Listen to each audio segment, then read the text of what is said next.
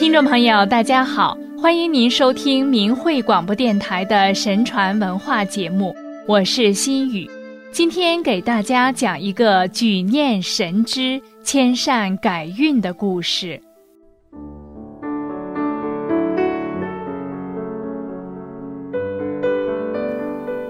罗隐是唐末五代时浙江新城人，他秉性聪明，诗文超群。有江东才子之称，少年时就被誉为神童，诗才神速，点韵便成，又擅长对句，凡有对不得或不好对的，到他口中没有不对之句。只有一样，他恃才傲物，看不起人，说话刻薄，人们很忌惮他那张嘴。二十七岁就在贡级的他，后来却几次应试，几次落地。他为自己的际遇愤愤不平，到处怨叹。罗隐幼年丧父，靠母亲织布度日，仕途不畅，又逢唐末乱世，生计无着，只好放下脸面向亲友借贷。到后来，一连去上几十处，家家都关门闭户，不予理睬。罗隐回家告诉母亲，母子二人非常气恨。这时，一位相士对罗隐说：“子天庭高耸，地阁丰隆，鼻指口方，目若明星，有王侯之相，切须保重。”罗隐母子听了这话，便发愿道：“可恨那些亲友轻视于我，日后国有王侯之分，定要报仇，不让这些人活，方学我今日之分。”一连说了几天。有道是：“人间私语，天闻若雷。”一天晚上，罗隐恍惚中见四个黄金力士。将他簇拥而去，来到子府真人面前。真人说：“罗隐，汝本当有王侯之分，却生不良之念，要不借贷给你之人不活，以雪胸中之愤。明日汝做了一方之王，残虐刻薄，伤天地之和气，损下界之生灵，危害不浅。”上帝闻汝之恶心，大怒，天伏跌下，将汝所有王侯福分尽数削籍。子府真人说完后，仍让力士送罗隐回去。罗隐一梦醒来，急忙起来，对镜一看，相貌竟改变了一个人，天庭扁，地阁削，口歪斜，鼻子塌。将梦中的经历告诉母亲，母子二人懊恨不已，真是一言折尽平生之福。一个月后，罗隐又遇相士，见了吃惊道：“如怎相貌一朝改变至此？”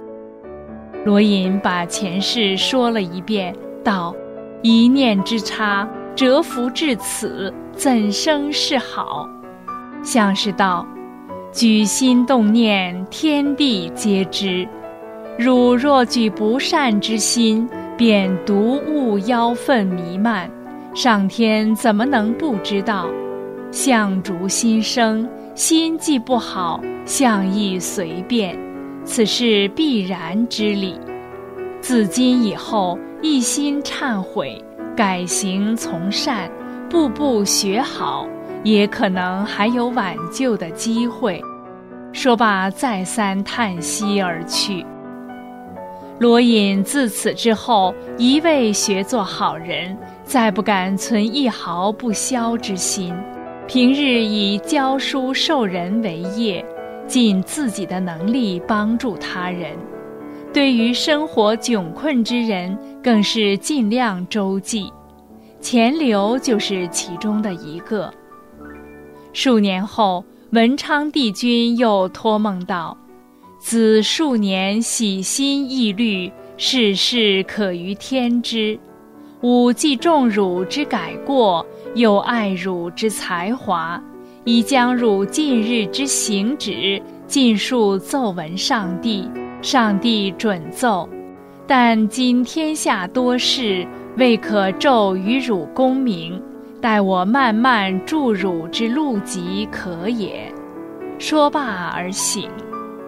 后来钱镠因剿贼有功。被唐昭宗封为镇海军节度使，钱镠见罗隐才华出众，却未曾中得进士，又想报他周济之恩，于是派遣官员带了金银书币、鼓乐喧天，到新城聘他为长书记。当日新城鼎沸，连原来不肯借贷的都来庆贺送礼。后来，唐昭宗加封钱镠为吴王，又加封越王。钱镠上表称谢，命罗隐写表。表到唐朝，满朝人都道：如此好文字，定是罗隐之笔。可惜为钱王所用。当地有的才子不愿在钱王手下为官，钱王大怒。罗隐便归谏钱王，要大度容人。当时吴越的税赋很多，西湖上的渔户要日纳鱼数斤，名为使宅鱼，渔民不胜其苦。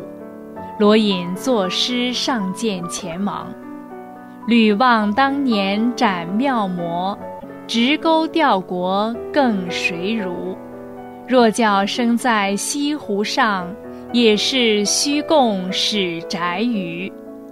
前王见诗感悟，遂捐免了使宅鱼的税项。此后，罗隐有益于国家、有利于民生的进谏，前王无有不听。在前王发怒之时，无人阻拦得住，罗隐三言两语便能拨转，因此吴越十四州百姓。多蒙其福德。在战乱纷争的五代十国时期，吴越却一直相对安定。这固然有各种主客观原因，而罗隐辅佐前王二十二年，敢于进谏为百姓说话，也是功不可没的。当时吴越邦土的大事记、文告、奏表，几乎都出于罗隐之手。其高洁其气，有可以撼山岳而抵江河者。他后来直做到谏议大夫，母亲与妻子都受了诰命。罗隐改行从善的故事，给人以警示。其实人的一举一念，神明都看得一清二楚。任何一个起心动念。都是未来果报的因，在现实生活中，凡是相信因果报应的人，都自觉自愿地做行善积德之事，既造福于民，也为自己增加了福分。听众朋友，希望这个故事能给您带来一些启发和思考。好了，今天的节目时间又到了，心语感谢您的收听。我们下次节目再见。